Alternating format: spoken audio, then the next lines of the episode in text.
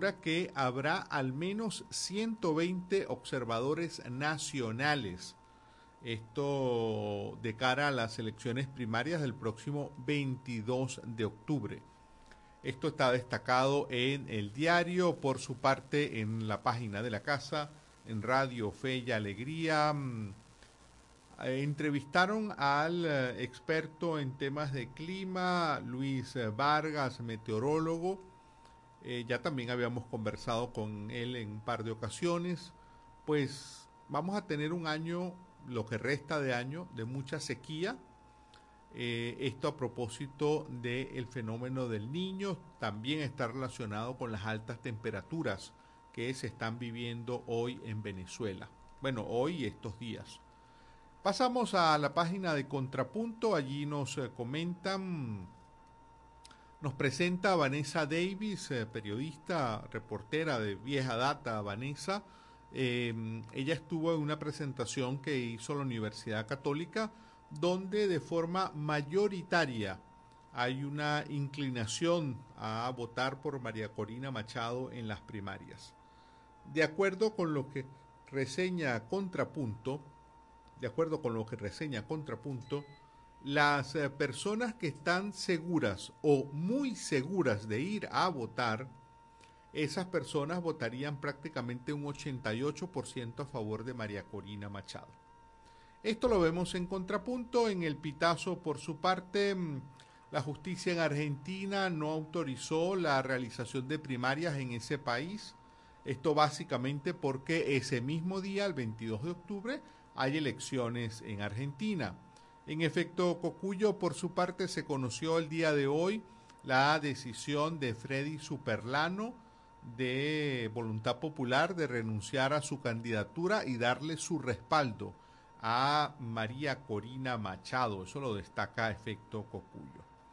Por su parte, en el estímulo hay un trabajo donde se analiza por qué aumentó la explotación sexual de niños y niñas en el estado Bolívar. La minería ilegal está trayendo secuelas de diverso tipo y según un trabajo de investigación que ha hecho el Centro de Derechos Humanos de la Universidad Católica Andrés Bello, ya hay niñas entre 11 y 12 años que son entregadas a mineros en el estado Bolívar, entregadas por sus propias madres.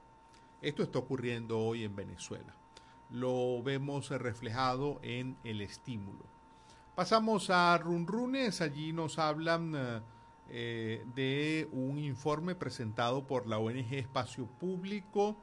Espacio Público denuncia ante la Organización de Naciones Unidas, ante la ONU, el cierre de 283 medios de comunicación entre los años 2015 y 2022 en el tiempo, por su parte, dan cuenta de cómo se reabrió el aeropuerto, se reabrió el aeropuerto de San Antonio del Táchira, pero se le cambió el nombre. Ese aeropuerto fue bautizado con el nombre de Juan Vicente Gómez.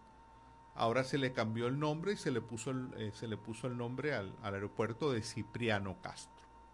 Bueno, ambos eran compadres, así que la cosa queda entre compadres.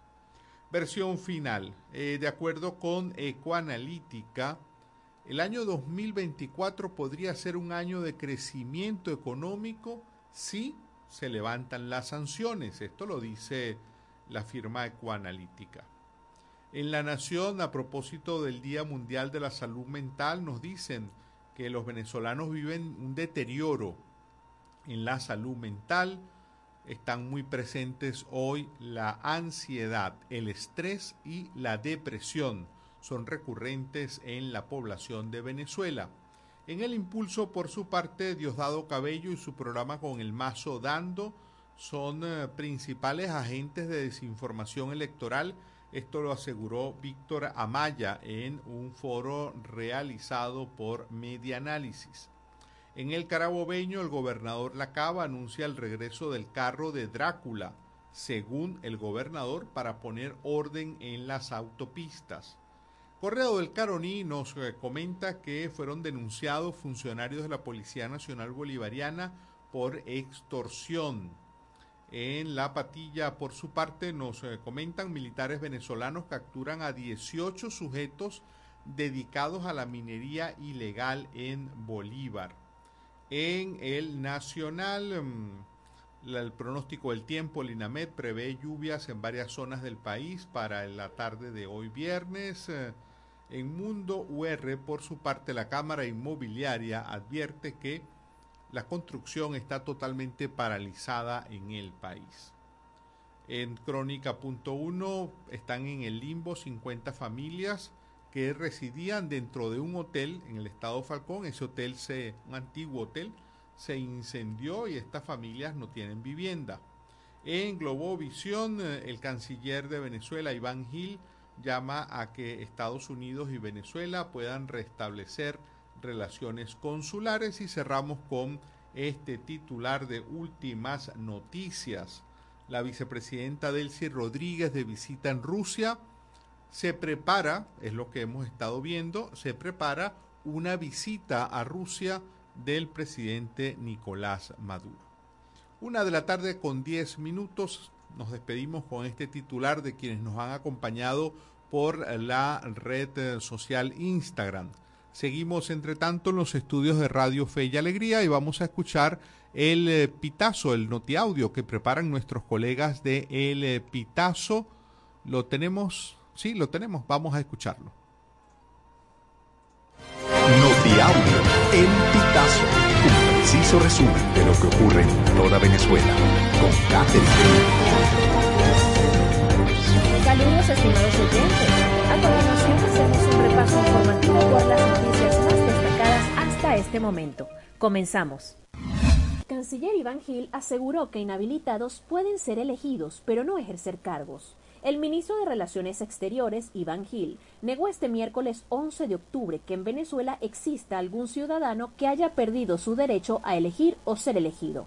Así lo detalló Gil cuando se refirió al tema de las inhabilitaciones durante la comparecencia de Venezuela ante el Comité de Derechos Humanos de la ONU. Agregó que lo que se ha visto en la prensa venezolana es el caso de algunos personeros políticos que han sido inhabilitados de cumplir funciones dentro de la administración pública, pero que no se les ha quitado sus derechos políticos. Sindicalistas afirman que algunos docentes han renunciado por maltrato de las autoridades.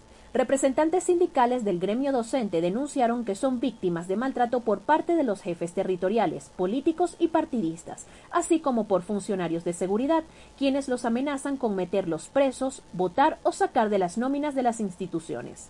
Le hacemos un llamado porque esta política no está resultando, es antieducativa e inhumana. Realmente muchos maestros y trabajadores están renunciando, motivo por el cual nuestras escuelas se van a quedar vacías y eso es un grave daño que le vamos a hacer a la educación y los perjudicados van a ser los estudiantes, dijo en una rueda de prensa José Pérez, presidente del Sindicato de los Trabajadores de la Enseñanza del Estado Miranda. Trabajadores públicos en Anzuategui nos dieron una propina y no aguinaldos. 100 bolívares. Este es el depósito bancario que recibió la gran mayoría de los trabajadores del sistema de salud público en Anzuategui como adelanto de sus aguinaldos. Nos dieron una propina y no aguinaldos, sentencia el coordinador general del Movimiento de Trabajadores de la Salud, Edison Hernández. Hernández declaró al Pitazo este 12 de octubre que el monto es el mismo del año 2022. Justicia Electoral Argentina no autorizó realización de primaria de la oposición venezolana. Esto se debe a que la fecha coincide con las elecciones presidenciales que se desarrollarán en el país. En ese sentido, la activista Elisa Trotagamus, quien forma parte del comité organizador de la primaria en Argentina, detalló que el artículo 71 del Código Electoral de este país establece que durante el día de las elecciones no puede haber espectáculos populares al aire libre o en recintos cerrados, fiestas teatrales deportivas y toda clase de reuniones públicas que no se refieran al acto electoral durante su desarrollo y hasta pasadas las tres horas de ser clausurado. Tres periodistas venezolanas figuran entre los seis profesionales galardonados en los premios Lorenzo Natali, con los que cada año la Comisión Europea reconoce los mejores trabajos sobre temas vinculados con los derechos humanos y la democracia. Las periodistas venezolanas Claudia Smolansky, Carmen Victoria Hinojosa y una tercera compañera bajo anonimato por razones de seguridad ganaron la categoría internacional del premio por su trabajo La tortura es la vecina, un reportaje de investigación que documenta los testimonios de víctimas torturadas en sitios no oficiales por el gobierno de Nicolás Maduro. Estimados oyentes, este ha sido el panorama informativo hasta esta hora. Narro para ustedes Catherine Medina. Estas informaciones puedes ampliarlas en nuestra página web elpitazo.net. También recibimos tus denuncias vía SMS o WhatsApp a través del 0414-230-2934. Una de la tarde con 14, eh, una con 14. Eh, Nosotros aprovechamos de recordarles nuestro punto de contacto, el 0424 0424 552 6638. Y a continuación vamos a hacer una muy breve pausa y enseguida volvemos con más de En este país. Ya regresamos con En este país por la Red Nacional de Radio Fe y Alegría.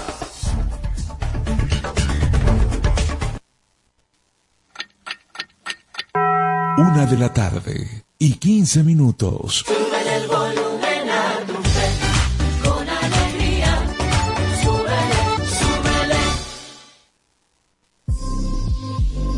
cifras que alarman y que van en aumento. En Venezuela también somos víctimas de violencia. Según datos del sitio web Utopics, los feminicidios en nuestro país han ido en aumento desde el año 2020, periodo en el que la tasa de homicidios en víctimas femeninas aumentó en más de un 52%. Para este año se registraron 256 casos a nivel nacional, lo equivalente a un femicidio cada 34 horas. Las mujeres tenemos derecho a una vida libre de violencia. Garantizarlo es tu deber. Cifras que alarman y que van en aumento. Un mensaje de fe y alegría.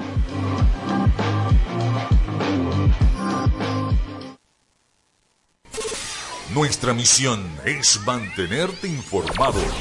Por eso, cada 30 minutos, desde las 9 de la mañana hasta las 5 de la tarde, te presentamos nuestros avances informativos para que estés siempre al día con las noticias más recientes del país. ¿Qué tal si nos unimos para salvar la educación? Para que los centros educativos también sean itinerantes y con estrategias alternativas puedan atender a los niños, niñas y jóvenes que no acudan a la escuela formal. Por los niños y niñas, por el país, fe y alegría, Alianza por la Educación.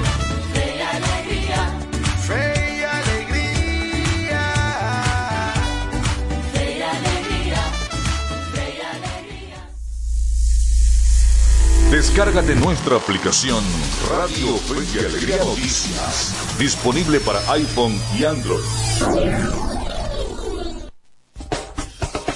Seguimos con En este país por la Red Nacional de Radio Fe y Alegría.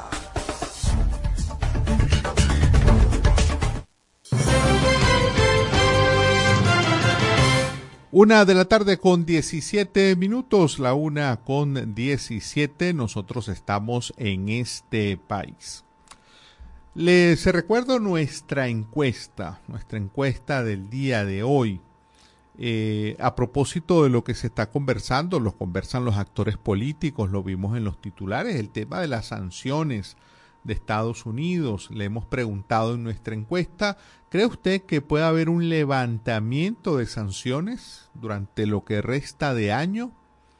Entre las opciones ponemos, usted nos dirá si son las correctas, sí, si va a haber ese levantamiento de sanciones, habrá que negociar, solo algunas no, no habrá levantamiento, las sanciones van a continuar.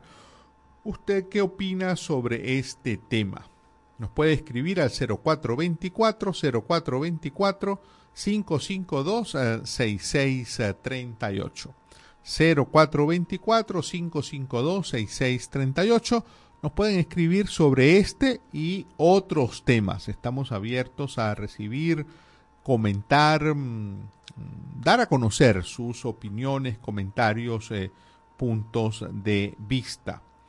Eh, nosotros eh, vamos a, a ver, mm, bueno, hemos estado tratando de hacer un contacto, teníamos previsto una conversación con Mauro Zambrano, Él es dirigente sindical de los hospitales y clínicas en Caracas y coordinador del Monitor Salud. Lamentablemente no hemos podido establecer contacto con él. Em, vamos, entre tanto, a reponer una entrevista que ha tenido bastante, ha dado bastante de qué hablar, la han reproducido diversos medios de comunicación. Se trata de lo señalado por Nerio Naranjo, coordinador de la Red Agroalimentaria de Venezuela. Nerio Naranjo ah, nos comentó, nos dio datos del estudio de la situación socioalimentaria en las comunidades rurales de Venezuela por paradójico que pueda pasar, en las zonas campesinas de Venezuela, pues hay deficiencia, hay falta de acceso a los alimentos. Escuchemos esta reposición de la entrevista que le hizo nuestro colega José Cheo Noguera a Nerio Naranja. Ya tengo al hilo telefónico a nuestro segundo invitado del programa de hoy. Se trata del doctor Nerio Naranjo, coordinador de la Red Agroalimentaria de Venezuela, es docente universitario, de, exdecano de Agronomía de la Universidad Centro Occidental Lisandro Alvarado. Desde en este país te saluda José Cheo Noguera. Nerio, muy buenas tardes, ¿cómo estás? Buenas tardes, Cheo. Siempre es un placer pues, acompañar su programa y felicitaciones a todo el equipo por su constancia y por su vocación de servicio, pues, para tenernos siempre informados con, con calidad, veracidad, que tanta falta necesita nuestra sociedad. Gracias, Nerio. Y aprovechando que estamos en señal nacional a través de 23 emisoras a nivel nacional en tres estados del país. Nerio, tengo por acá eh, el más reciente estudio correspondiente a agosto y septiembre, estudio nacional de caracterización socioalimentaria de las comunidades rurales. A ver, explícanos en un lenguaje bien llano de qué se trata este estudio y cuáles son los hallazgos de este bimestre agosto-septiembre. Bueno, este es un estudio de alcance nacional, ¿verdad? Que se aplica a 110 comunidades rurales en todo el país a través de entrevistas estructuradas en donde abordamos informantes calificados que nos aproximan a, caracterizar la realidad que en materia alimentaria están viviendo estas, estas poblaciones. Y decimos socioalimentarias porque entendemos que el problema alimentario es mucho más que un tema económico, es un tema social, es un tema cultural, y por supuesto nos permite conocer a fondo los factores que la están limitando y así poder dar información útil y válida para que los programas públicos y privados que atienden esta materia estén mejor orientados en ese sentido. Excelente. Y en este mes, a ver, eh, ¿qué caracterizaciones y, cuáles son los hallazgos eh, de, los rasgos socioalimentarios de las comunidades rurales? A ver, ¿cómo se está alimentando esta gente? Bueno, mire, la primer, el primer componente es que la calidad del empleo se ha deteriorado. Decimos calidad del empleo en términos de salario fijo, de salarios estables, de salarios con beneficios. Notamos que entre un 32 y 42% de las comunidades han observado una caída del salario del, trabajo basado en salario fijo. Y eso ha, generado un crecimiento también de todo lo que es materia informal y también de estas actividades que, se hacen al margen de la, de la norma, por ejemplo, el bachaceo, de gasolina, la, la ala de árboles para vender leña, eh, todas esas otras actividades crecen y bajo una condición económica de, actividad informal o, irregular, pues obviamente pues la, consecuencia es baja calidad de vida y baja acceso a los alimentos. Otro elemento importantísimo que, determinamos que, que, en la conciencia, en la, en la posición de los miembros de las comunidades, el problema fundamental sigue siendo el tema ingresos para poder acceder a las necesidades básicas de, la población. Y por supuesto, la gente está concentrando cada vez mayor porcentaje de su ingreso al tema alimentos, descuidando otros aspectos fundamentales de la vida de, de las sociedades rurales. Este otro elemento importantísimo es el tema de la percepción país, de la percepción realidad país.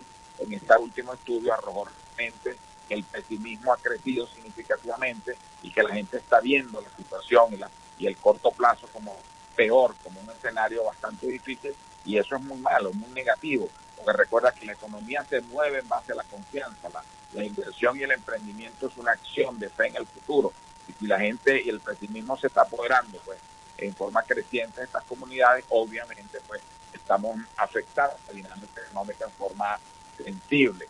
y, de, hecho se reportan con el cierre de, varios comercios, de un porcentaje importante de las comunidades, se observa un crecimiento en el, en el cierre de, varios comercios, sobre todo los que tienen que ver con servicios y alimentación, lo cual también constituye una limitante importante. Eh, el estudio del cual estás comentando es en todo el país. Eh, hablaste de 110 comunidades, pero en todo el territorio nacional, Nerio. Sí, señor, en todo el territorio nacional tiene un alcance este, en toda la zona, está clasificado en regiones y en cada región tiene un número de, comunidades que son encuestadas, de tal manera que reflejamos o aspiramos a reflejar pues lo que está pasando en el país. Y otra característica que, que destaca es el tema de los servicios públicos. Los servicios públicos para esta corte, para este momento en que se hizo el estudio, reflejan un retroceso significativo el tema energía eléctrica ha empeorado en más del 58% de las comunidades. El servicio de agua ha retrocedido en más del 48% de las comunidades. La telefonía fija, el internet y hasta el servicio de gas doméstico se había mejorado con operativos especiales que se habían hecho. También eh, la gente siente en un 36% de los poblados que, está, que ha retrocedido.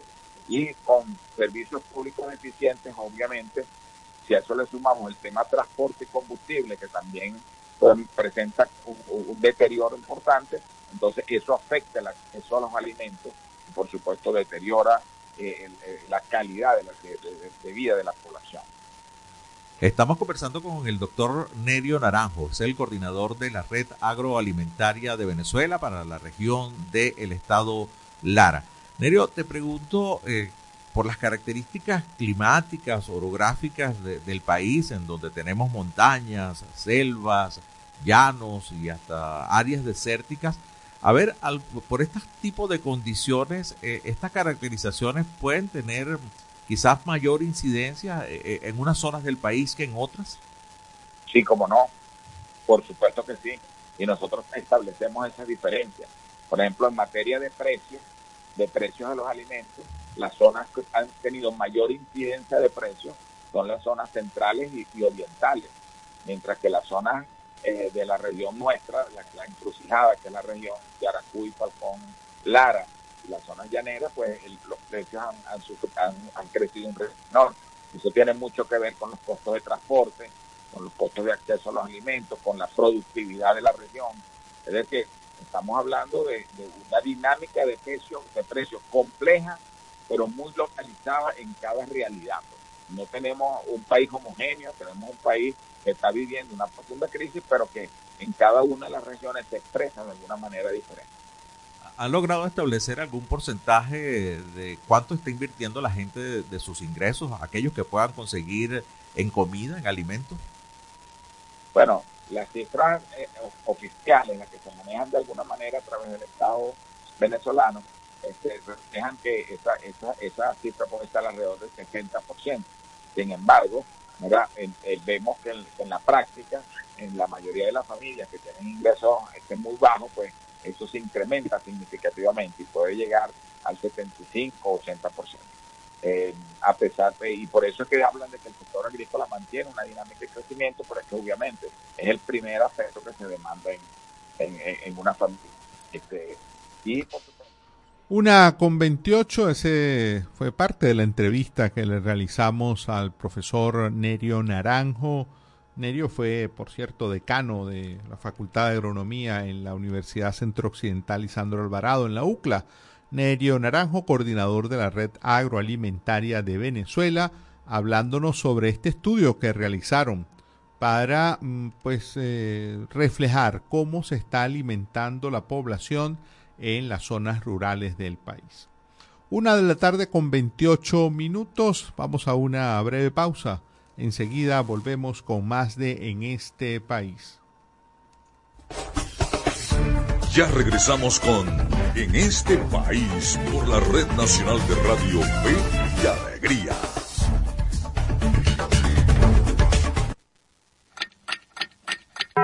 Una de la tarde y 29 minutos.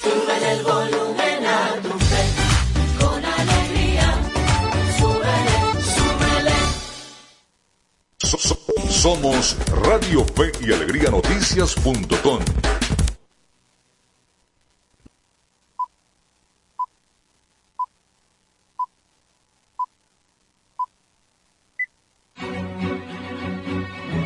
A partir de este momento, más de 25 emisoras interconectadas para llevarte información con todas las voces. Radio Fe y Alegría Noticias. Avance informativo. Avance informativo.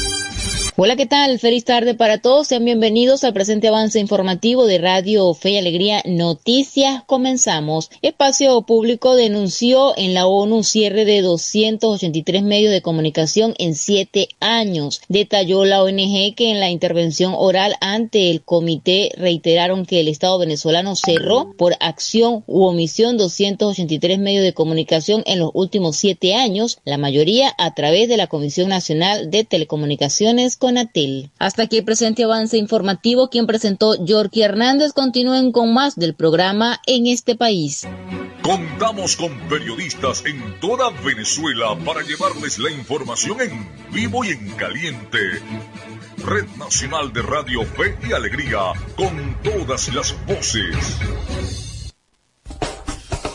Seguimos con En este país por la Red Nacional de Radio Fe y Alegría.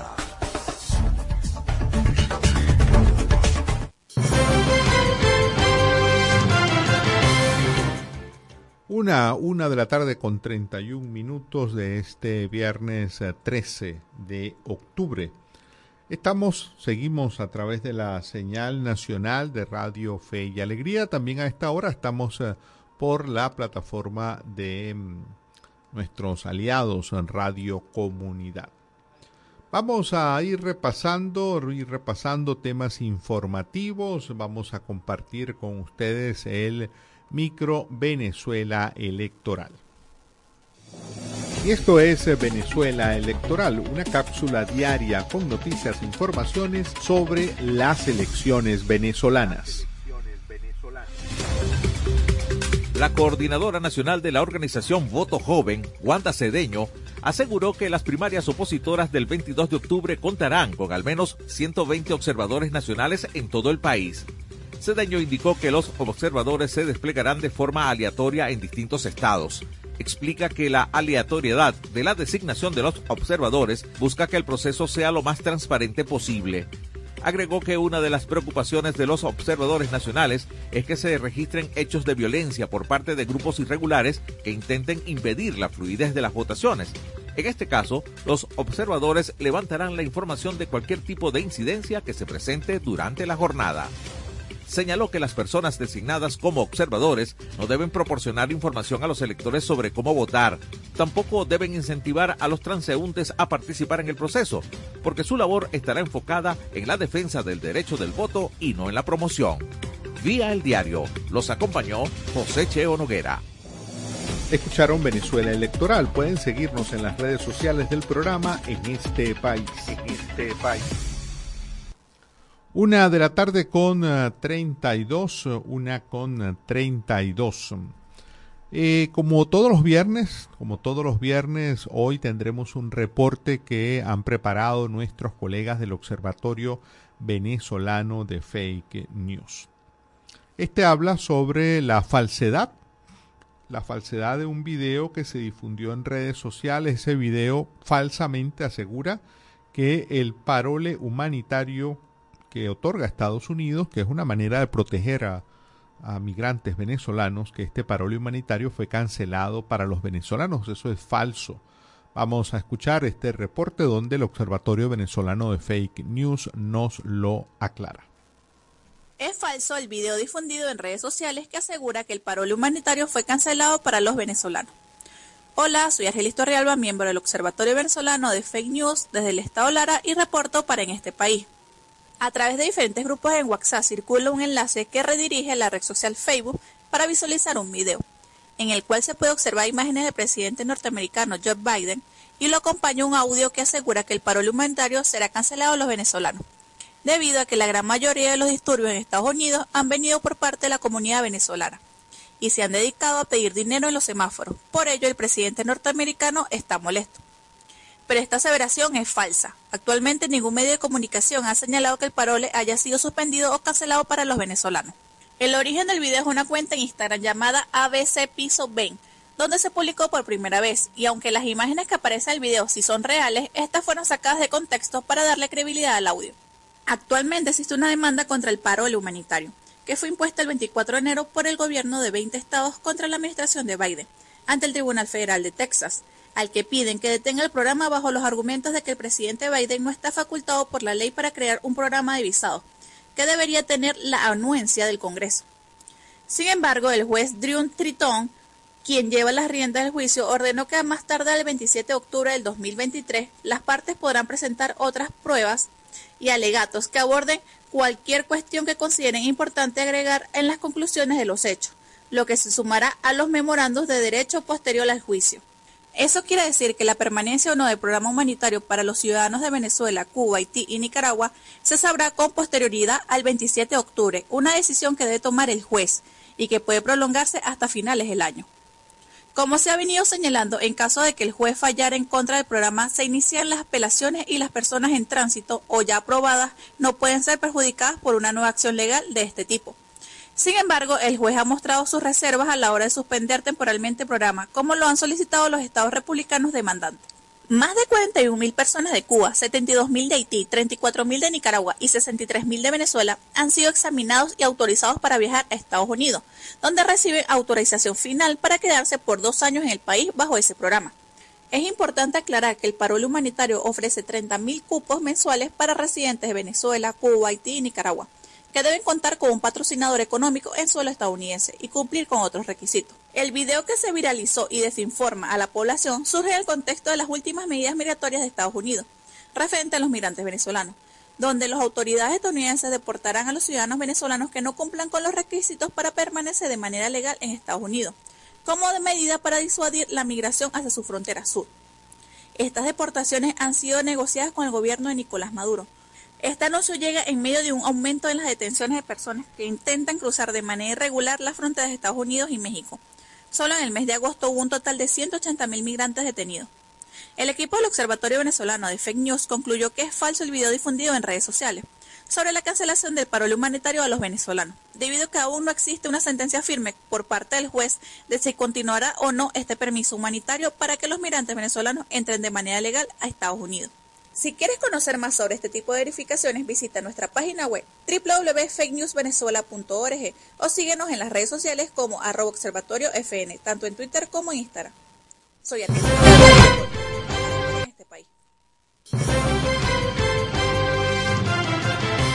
Fue un reporte de la colega Argelis eh, Torrealba, periodista mm, que colabora con el Observatorio Venezolano de Fake News. Eh, hablando de esta falsedad que ha circulado, pues, donde se decía que el parole humanitario había sido suspendido para los venezolanos, cosa que es eh, eh, falsa.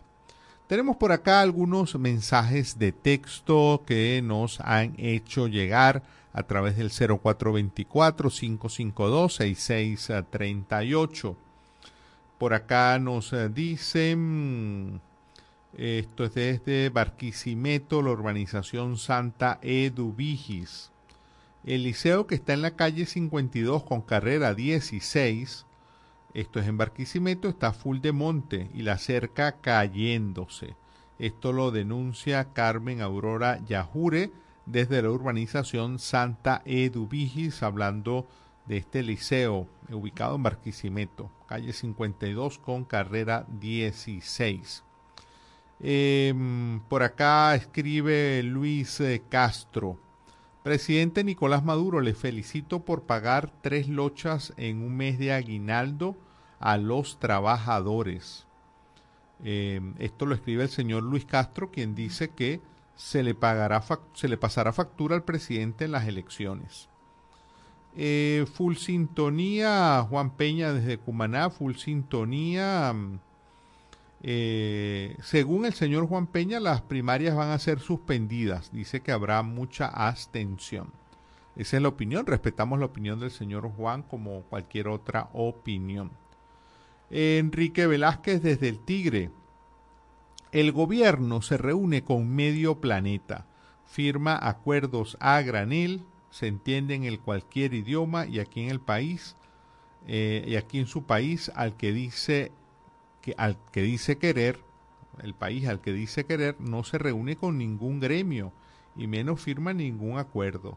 Gracias por, tanto amor, dice el señor Enrique Velázquez, quien escribe desde el Tigre, precisamente pues eh, la molestia que hemos venido comentando, la falta de aumentos tanto de pensiones como salariales. Una de la tarde con 39, vamos ahora, vamos a meternos en la en el campo de juego, en el terreno de los deportes. Eh, tenemos a la movida deportiva con nuestro colega Miguel Valladares. En este país presentamos la movida deportiva con Miguel Valladares. Un gran saludo amigos del deporte, es un gusto vivir la previa del fin de semana todos juntos en la grada de este país.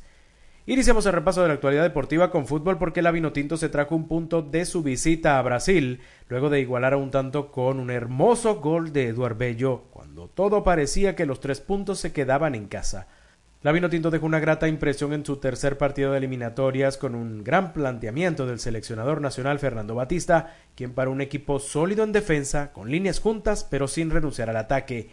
Brasil pegó primero en el minuto 50 luego de un tiro de esquina cobrado por Neymar que cabeció Gabriel Magaláes, quien superó la marca de Jordan Osorio para hacer estallar el arena pantanal de Cuyaba. Pero cuando los vecinos celebraban los tres puntos, apareció Cristian Cáceres Jr. para quitar una pelota en la mitad de la cancha, habilitar a Jefferson Savarino en la banda, quien a su vez metió un centro que conectó de chilena a Eduard Bello para el tanto del empate. Escuchemos declaraciones post partido del goleador Eduard Bello. Esto demuestra para qué estamos preparados, que no somos un equipo que vamos a venir a, ver qué pasa, sino que vamos a venir a, proponer, a hacer nuestro juego, a que vean que nosotros también tenemos eh, un equipo importante que, tiene valentía, que juega bien y que, puede sacar resultados adelante en cualquier cancha. El seleccionador Fernando Batista también habló luego del final del choque. Sabíamos a, a dónde veníamos a jugar, lo que es Brasil, la selección, la calidad de jugadores, pero bueno, yo desde el primer minuto se lo dije a los muchachos, que nosotros no veníamos a pasear acá, nosotros no veníamos a ver qué iba a hacer arriba al segundo tiempo, creo que, que después del gol es como que pareciera que nos liberamos y empezamos a agarrar esa posesión de pelota, hubo dos o tres cambios que entraron muy bien, entraron frescos, y bueno, después ese golazo de, de Edward, que, la verdad que, que, nos pone contento porque recién va la tercera fecha, pero bueno, esto ayuda para el grupo, para lo que creemos y queremos, siempre hay, que creérsela, que se. Venezuela regresará al país para medirse el martes a Chile en Maturín. En otros resultados, Argentina superó a Paraguay 1-0, Ecuador a Bolivia en La Paz 1-2, Chile a Perú 2-0, mientras que Colombia y Uruguay igualaron a dos tantos. Los resultados dejaron a Venezuela en el sexto puesto con cuatro puntos. Seguimos con béisbol de grandes ligas porque los Phillies, amparados en una gran salida del larense Ranger Suárez, vencieron a los Bravos de Atlanta tres carreras por una para clasificarse a la serie de campeonato ante los Diamondbacks de Arizona. Suárez trabajó cinco entradas en las que solo toleró una carrera para llevarse la victoria. Por Atlanta, Ronald Acuña Jr. se fue de 4-0 y Orlando Arcia de 2-0. Y nos vamos con información de fútbol nacional porque Juan Domingo Tolizano ya no es entrenador de Carabobo luego de no poder clasificar el equipo a la Copa Libertadores. El Granate sí irá a la Copa Sudamericana. De esta forma llegamos al final del repaso por la jornada de hoy, deseándoles que tengan un gran fin de semana full deportes y nos reencontramos el lunes en la grada de en este país. En este país presentó La Movida Deportiva con Miguel Valladares. Una de la tarde con 43. Muchísimas gracias a nuestro colega Miguel Valladares por darnos este repaso de las noticias deportivas. Sin embargo, muchos eh, sin, sin duda muchos comentarios, alegría, celebración por este histórico empate de Venezuela ante Brasil, además jugando como visitante en, eh, en Brasil. Es sin duda una, una, mm, bueno, pues una, se vivió ese empate, se ha vivido como una victoria. Una con 44, nosotros vamos a ir a identificar esta red nacional de Radio Fe y Alegría, pero antes de irnos a la identificación, les dejo con el micro Medianálisis Informa. Les eh, presentamos Medianálisis Informa, noticias locales y regionales sobre democracia y ciudadanía. Democracia y ciudadanía. El Consejo Consultivo de la Ciudad de Barquisimeto, junto con la Asociación de Activos por la Luz, diversas organizaciones de la sociedad civil, gremios, sector industrial, textil y comercial, entre otros, suscribieron un documento para exhortar a las autoridades correspondientes en el Estado Lara y a nivel nacional con respecto al sistema eléctrico. En el documento piden que precisen sobre la continuidad, extensión y periodicidad del denominado Plan de Administración de Carga y los lapsos en que la Corporación Eléctrica estima normalizar la caótica manera en que actualmente se suministra el servicio. Cifras recabadas por el Grupo Ciudadano Activos por la Luz advierten que en septiembre hubo un incremento de 60% más de apagones en Lara con respecto al mes anterior según estudios de opinión adelantados por el Grupo Ciudadano, advierten que ancianos y niños son los más vulnerables por los cortes eléctricos. Vía el impulso, los acompañó José Cheo Noguera. Y esto fue Medianálisis Informa. Puedes seguirnos en las redes sociales, somos arroba medianálisis o visitar nuestra página web www.medianálisis.org.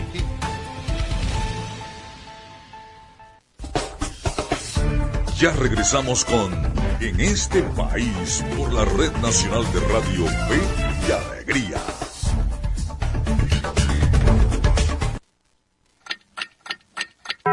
Una de la tarde y 46 minutos. Súbele el volumen a tu fe, con alegría. Súbele,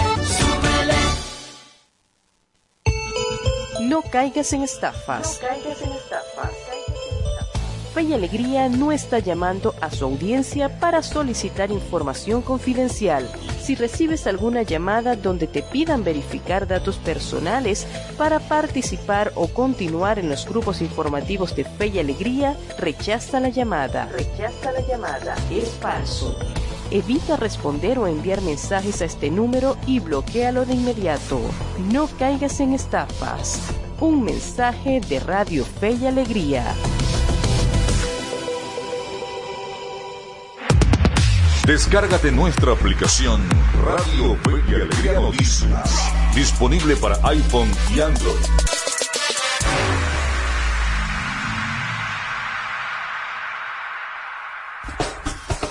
Seguimos con En este país por la Red Nacional de Radio Fe y Alegría.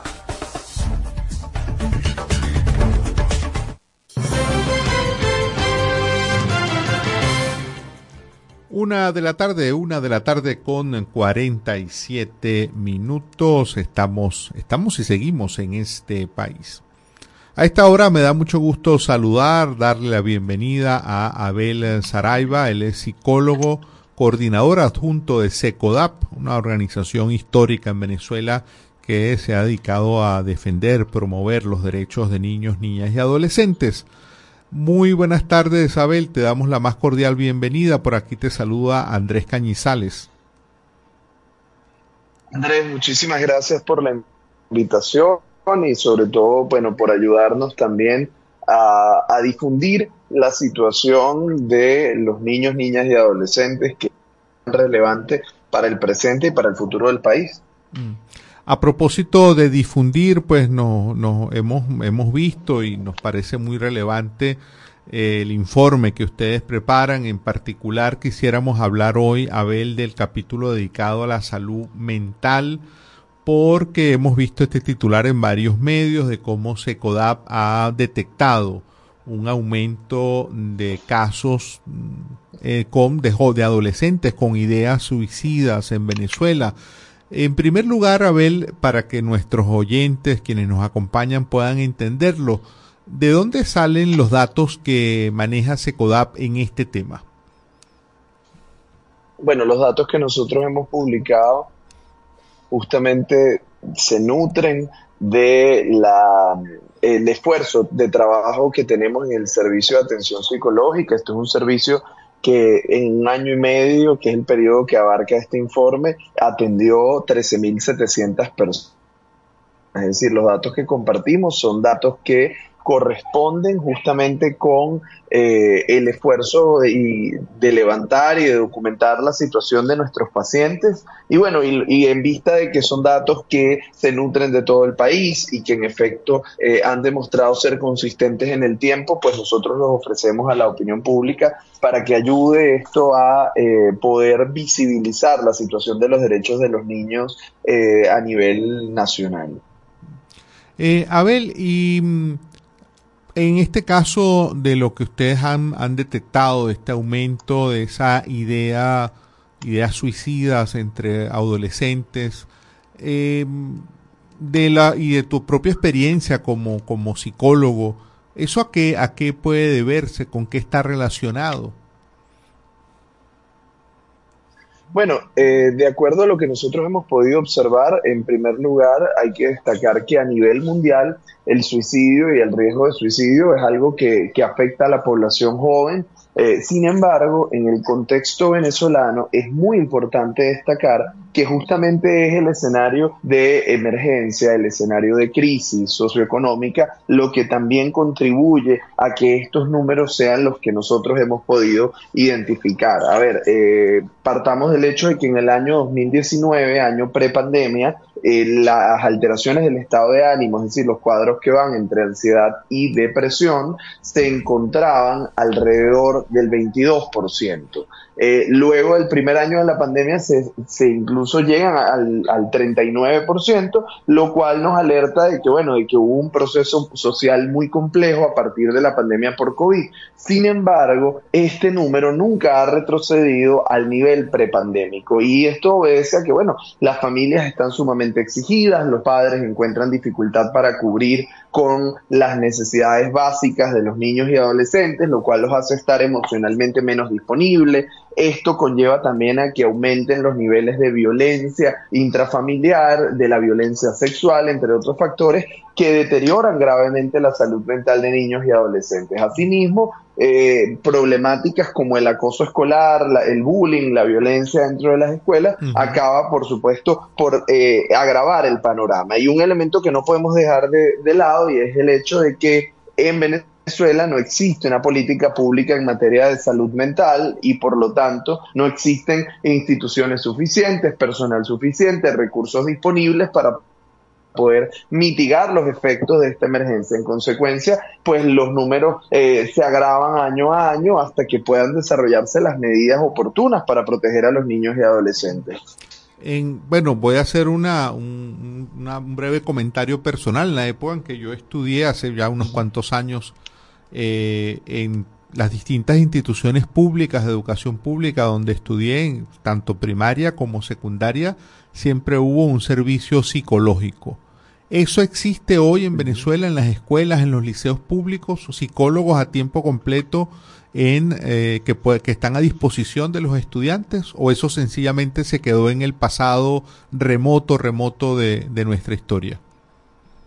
Mira, nosotros eh, contamos con, creo que en, un contexto de país distinto, tenemos ahora una gran necesidad y el reconocimiento de que esto es muy importante, sin embargo son pocas las escuelas que pueden darse el lujo de tener estos profesionales, sobre todo debido a los elevados costos que representa mantener un personal calificado. De hecho, para que lo podamos ver de esta forma, eh, lo que percibe como salario un psicólogo en una institución educativa pública o subsidiada apenas representa, si acaso, una hora de consulta al mes de lo que podría estar haciendo un psicólogo en su actividad profesional privada, por lo que es muy difícil contar con el apoyo de este tipo de profesionales debido a los bajos salarios. De hecho, nosotros hicimos un sondeo por cuáles eran las condiciones de atención en 10 estados del país y nos encontrábamos que el número de personas en organizaciones que atendían a niños y adolescentes era apenas de 480 a nivel nacional, incluyendo psicólogos, psiquiatras, trabajadores obreros, administrativos, en fin. Estamos hablando de un número de menos de 300 psicólogos en organizaciones públicas que permiten la atención de niños y adolescentes para 10 estados del país. Entonces, que sabemos que no hay eh, la cantidad suficiente de profesionales disponibles y menos en las, en las instituciones educativas. Algunas excepciones adicionalmente cuentan con este recurso que sería de gran utilidad, por supuesto, para apoyar a los niños, niñas y adolescentes. Ahora, ¿qué hace falta? Evidentemente hace falta una política de Estado, una planificación y un desarrollo de un trabajo que permita acercar la salud mental a las escuelas. Mm. Y hablando del servicio que ustedes prestan eh, como organización, este servicio de atención psicológica que de hecho pues de allí también eh, como nos comentaste pues de, alguna manera les ayuda también a, a, esta otra parte de poder recabar, eh, establecer estadísticas, etcétera. Ese servicio que ustedes prestan está solamente concentrado en Caracas o existe en otros lugares del país. Eh, nuestro servicio se encuentra disponible eh, de manera física para el área metropolitana de Caracas y zonas aledañas, sin embargo, eh, hay que advertir que de forma remota recibimos consultas de todo el país. ¿Podrías mm, facilitarle a quienes nos escuchan a esta hora? estamos al aire por la señal nacional de Radio Fe y Alegría, nos escuchan en una docena de estados de Venezuela eh, ¿Podrías darle los mm, cómo contactar si algún padre, representante, familiar eh, quisiese, digamos, acceder a ese servicio de manera remota de asesoría, de atención psicológica para niños, niñas y adolescentes? Sí, por supuesto. Nuestro servicio es un servicio además gratuito, especializado en niños y adolescentes, que atiende casos que tienen que ver con violencia, riesgo suicida, eh, violaciones a derechos humanos y bueno, y por supuesto eh, la orientación a las familias, ¿no? Entonces, en ese sentido, eh, las vías de contacto pueden ser dos de manera sencilla. Arroba Secodap en nuestras redes sociales, ese es un canal a través del cual pueden por, supuesto, acceder a, la información para el servicio de atención psicológica, pero también pueden escribir al correo secodap.sap, secodap comienza en C, termina en P, y luego punto SAP, secodap.sap.gmail.com. Esa es una vía de contacto a través de la cual se puede formular eh, algún tipo de solicitud. También contamos con un número de WhatsApp 0424-284-2359. 0424-284-2359. Pueden escribir directamente por allí. Se les va a hacer llegar un formulario con los datos que deben suministrar y a partir de ese momento, pues el equipo de psicología se va a poner en contacto para atender la solicitud respectiva, evaluar si podemos nosotros brindarles el apoyo y una vez que el caso es aceptado, pues por supuesto la atención es gratuita. Eh, muchísimas gracias, Abel. No sé si quieras agregar algo ya para cerrar esta conversación.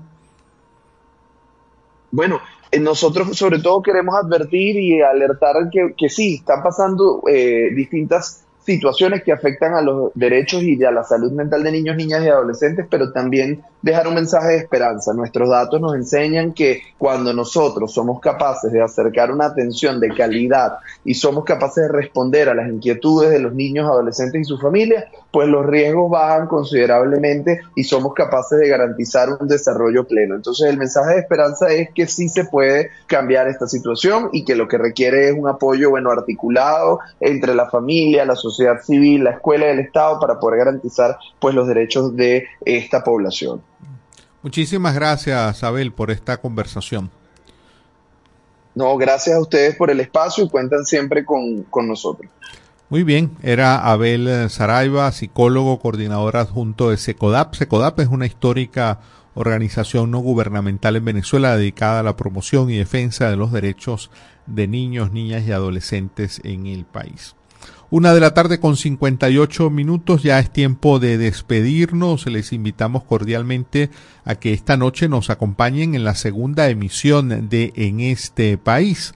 Y también les invitamos a que el próximo lunes eh, estén de nuevo con nosotros a la una de la tarde con la emisión meridiana. Que tengan un feliz eh, fin de semana. Este país, mi país, tu país. Así culmina por el día de hoy en este país, un programa conducido por Andrés Cañizales junto a Miguel Valladares, acompañados por los periodistas y comunicadores de Radio Fe y Alegría, Red Nacional. Hacemos periodismo comprometido con la democracia.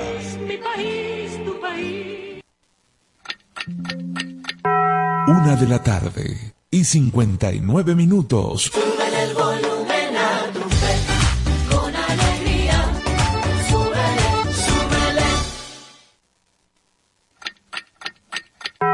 Una de la tarde y 59 minutos. Súbele el volumen a tu fe, con alegría. Súbele, súbele. Las señales de tránsito son indispensables para la convivencia en la vía pública. Conocerlas es un deber que tiene cada ciudadano. Respetarlas puede hacer la diferencia al momento de evitar siniestros viales. Cuídate y cuídanos. Un mensaje de Radio Fe y Alegría 97.5 FM. Conéctate con nosotros. www.radiofeyalegrianoticias.com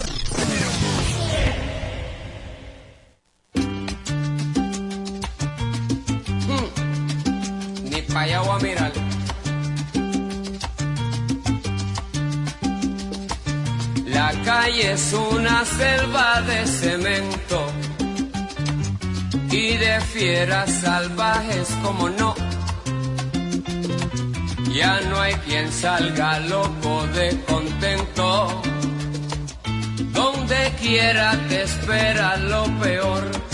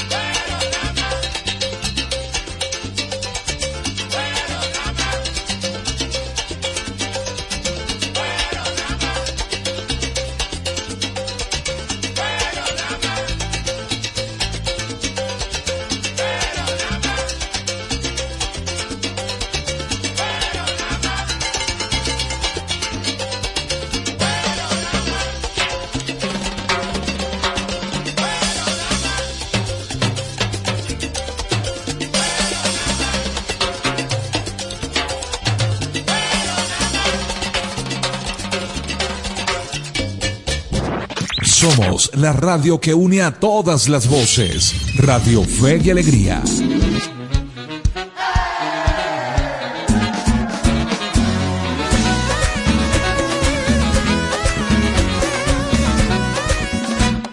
Gracias al Dios bendito yo fui sanado de todo estrés. Me curó de la sinusitis y la migraña, qué bueno es él. Me sacó de la depresión y ahora yo le bailo en un solo pie. Y no me duele la cinturita y qué rico, en el cielo no hay hospital, te aseguro que te quiere sanar. En su nombre te vas a levantar, en el cielo no hay hospital, en el cielo no hay hospital, te aseguro que te quiere sanar. En su nombre te vas a levantar, en el cielo no hay hospital.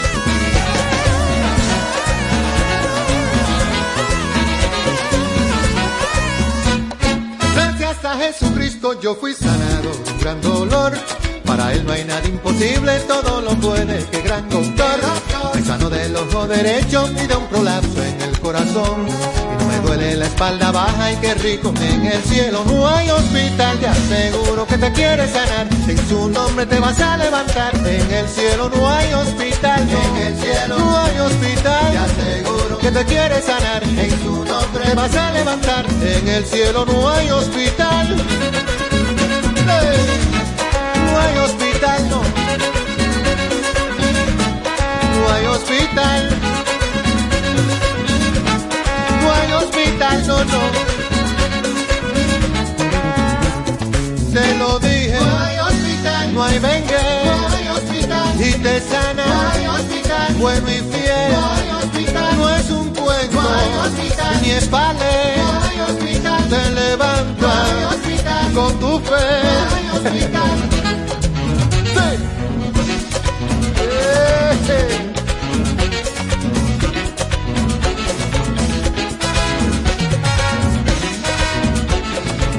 Mira que te levanta.